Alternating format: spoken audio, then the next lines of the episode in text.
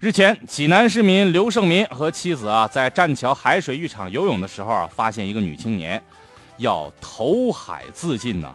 这两口子在海水当中啊，苦口婆心的劝呢，就劝这女的十多分钟啊。女青年呢，却始终没有放弃轻生的念头啊！不行，我今儿非死不可呀！这最终呢，在浴场工作人员和其他热心市民的帮助下，女青年被救上岸了。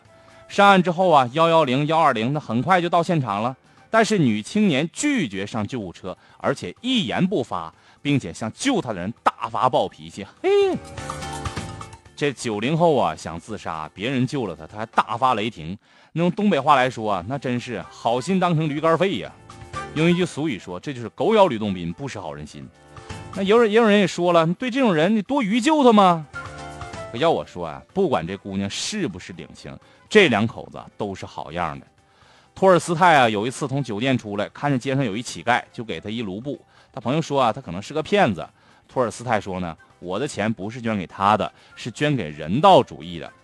这做事儿不论回报，只求对得起良心，这个才是出彩中国人呐。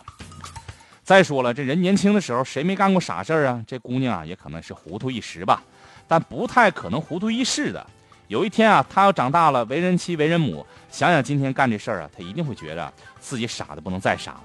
再想想这对救他一命的两口子，他一定会心存感激的。